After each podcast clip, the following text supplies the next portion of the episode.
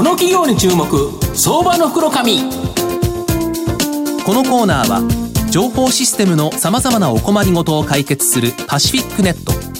東京 IPOIR ストリートを運営する IR コンサルティング会社フィナンテックの提供を財産ネットの政策協力でお送りします。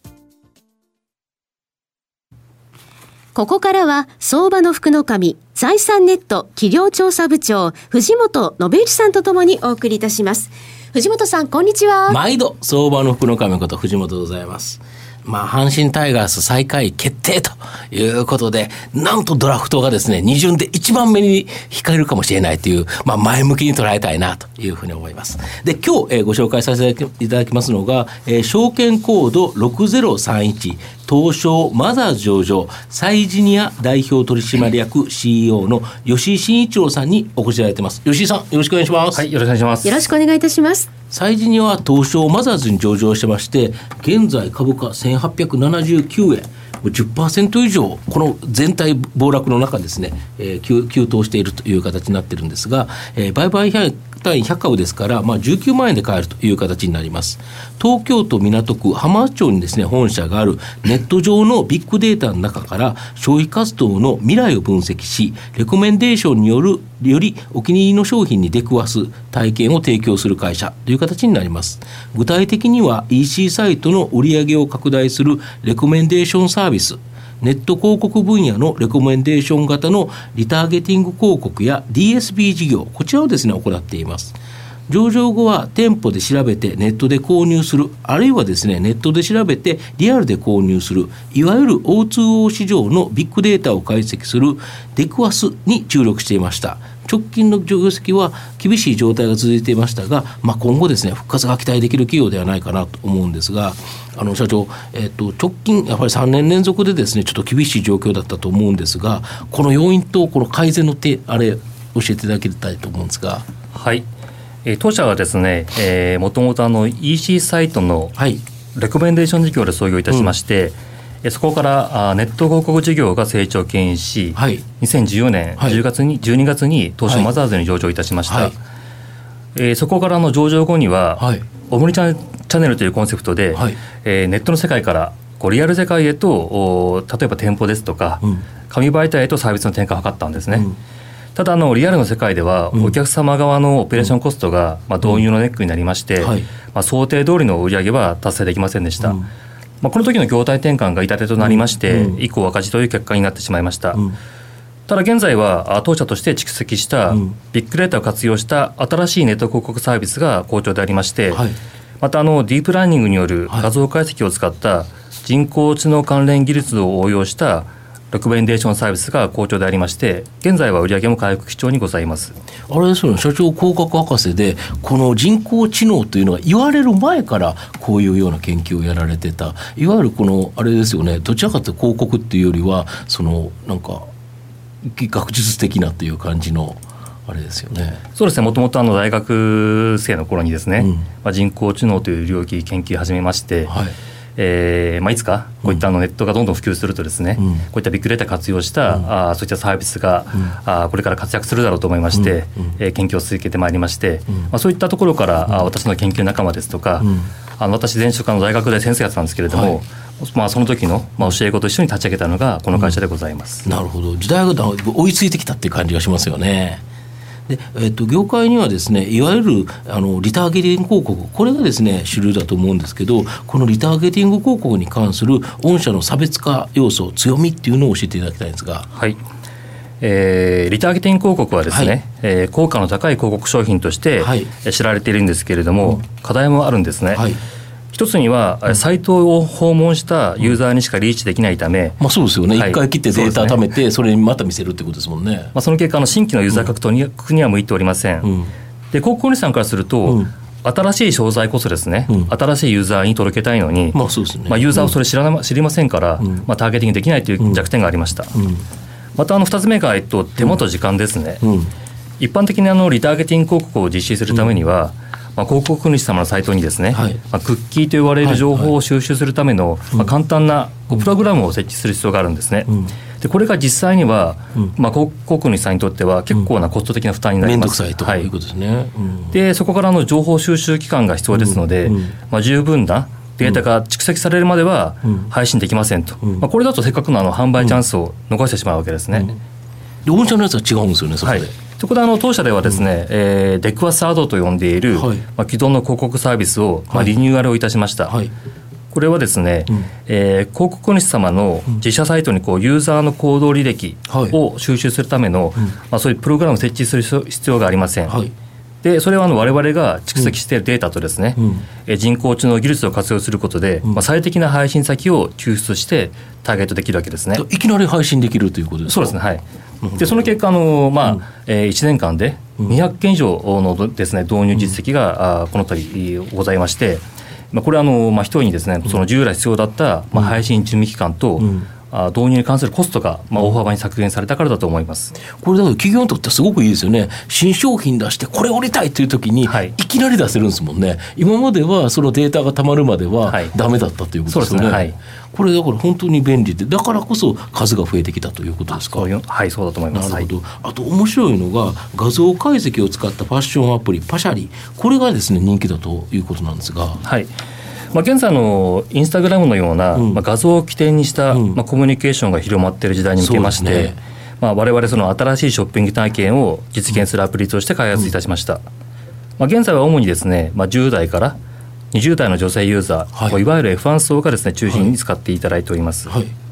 またあのこのパシャリーをですね、うん、えー、まあ、ディープラーニングと言われる技術を使ってるんですけれども、まあ、当社では、まあ、このサービスこの技術をですね活用しまして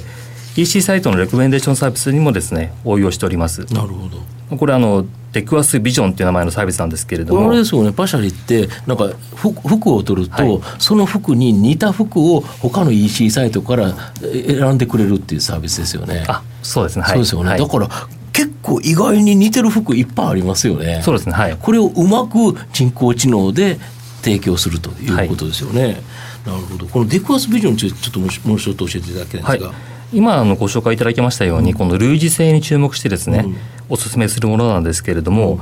えーまあ、デクワスビジョンもですね、この、えっと、今見ている商品とデザインがこう似ているものをですね、AI が人工知能が探し出してきて、お勧めをいたします。なるほど。でこれあの現在ですねあの、まあえー、大変ごごご好評いただいておりまして、はいえー、その大手のファッション EC サイトを中心にですね、まあ、導入が進んでおります。これだからやっぱファッションには一番合ってますよね。そうですね。いくつかの特徴がございましてですね、うん。え例えばあの、うん、一般的に、うん、まあ、既存の、うん、一般的なレコメンデーションエンジンというものは、そのユーザーの行動履歴、過去買ったものとか、ね、つまりその過去のデータに注目していたわけですね。ただあの考えてみると、こう人気の EC サイトだと、毎日毎日こうたくさん商品が入ってくるじゃないですか。はいはいで例えば今だったらあの秋物商品だと思うんですけれども、はいはい、でその今一番。なるほど。今の溜まってるのは夏物商品のデータは溜まってるけど、はい、秋物は溜まってないからえ秋物えどれで出していいかわからない、ね、だけどパシャリだとこのパシャリなりこのデクワスビジョンであればその人が見ているやつと似たやつをこういうやついかがですか？と出てくるわけですか？おっしゃる通りですね。なるほど。なのであの、まあ、あ過去の既存の商品、うん、製あの既存のエンジンですと、うん。まあ、データが溜まったって時にはもうすでにシーズン終わっていたりとか、なるほど。もう物が売り切れちゃいましたってありますけれども、このデクワスビジョンであれば、新着商品が届いた段階で画像の類似性に着目してお勧めできますので、非常にこうあの一番売りたい時期にちゃんとこう動くということですね。お客様あれですもんね。このデザインいいんだけどちょっと高いなと思ったら、はい、同じようなデザインで他のブランド買ったりとか、はい、逆にこのデザインで自分の好きなブランドで出てるやつをお知らせてくれたりとか、はい、いうことですよね。ね。これ本当にやっぱりお客様にとっては便利なという感じですよね。またあの、うん、まあ、既存のですね手法ですと、うん、まあ、ユーザーさんのクリックベースにですね、うん、解析いたします。なので例えばあのたくさん EC サイトの中にですね、はい、商品があった場合には、はい。たまたまユーザーさんがクリックしなかった、あるいは購入されなかった商品ってものは、こうずっと埋もれちゃうんですよね。そうですよね、うん、でこれがまあ人工知能であれば、うん、全部こう公平に、漏れなく、その関連性を分析しますのでマイナーな商品を含めてですね、埋もれる心配がないというところが特徴でありまして、実際にあの EC サイトにおきましてですね、うん、マイナーな商品が売上にアップにつながったというようなそういった実績も出てきています。なるほど。でこれを進めていくのにあのやはり営業って結構大変だと思うんですけど衣料品 EC のショップリストこれをですね運営するクルーズさんとの提携によりアパレル企業の新獲得数これが非常に増加しているそうなんですけど。はいえーまあ、ファッション EC サイトのです、ね、ショップリストさんにはですね、はい、今年前半にデクアスビジョンを導入いたしまして、はい、まあ、非常にこうご好評いただきましてですね、はい、まあ、この度あのショップリストを運営する企業さんから、うん、まあ、業務提携のご提案をいただきました。うん。うん。まあ、我々はあの人工知能などを活用した、まあ、技術解析、うん、あ解析技術のそれからサービス開発が強みですけれども、うんまあ、クルーズさんにおかれましては、うん、まあ、数百社のこうアパレル取引先企業がありますので、うんねうん、まあ、これを両社業務提携によってですね、まあ、これからですね積極的にサービスを販売していきたいというふうに考えています。まあ、御社の場合、営業力っていうところでいうと、ちょっとあれですもんね、その技術力はあっても、いいものをちゃんと売るっていうところが、やはりクルーズさんと提携することによって、強両方ともの強みを生かせるということですか？それを狙っております。はい、なるほど。あと御社の今後の成長を引っ張るもの、改めて教えていただきたいんですが。はい。まあ一つにはあの先ほどお話しいたしました、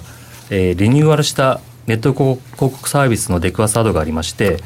まあ、これあの、まあ、準備が大変大変で、まあ、コストがかかるっていうところから、うん、まだまだこうネット広告に踏み切れなかったお客様いっぱいいらっしゃると思いますので、はい、まあ、ここにあの実際こう200件ぐらいも導入実績がある、まあ、この当社のサービスをですね、うん、販売していきたいというふうに考えています。はい。また2つ目にですね、まあ、最新の人工知能技術を活用した、まあ、パシャリーですとか、まあ、デクアスビジョンのようなサービス、はい、でこういったあの今現状導入効果を見ても、まあ、既存サービスから大きく差別化できる要素ありますので、うん、まあ、今後こういったですねところをですね新しい販売パートナーも得て、まあ、積極的に販売をしていきたいというふうに考えています。なるほど鈴さんいかがですか？あの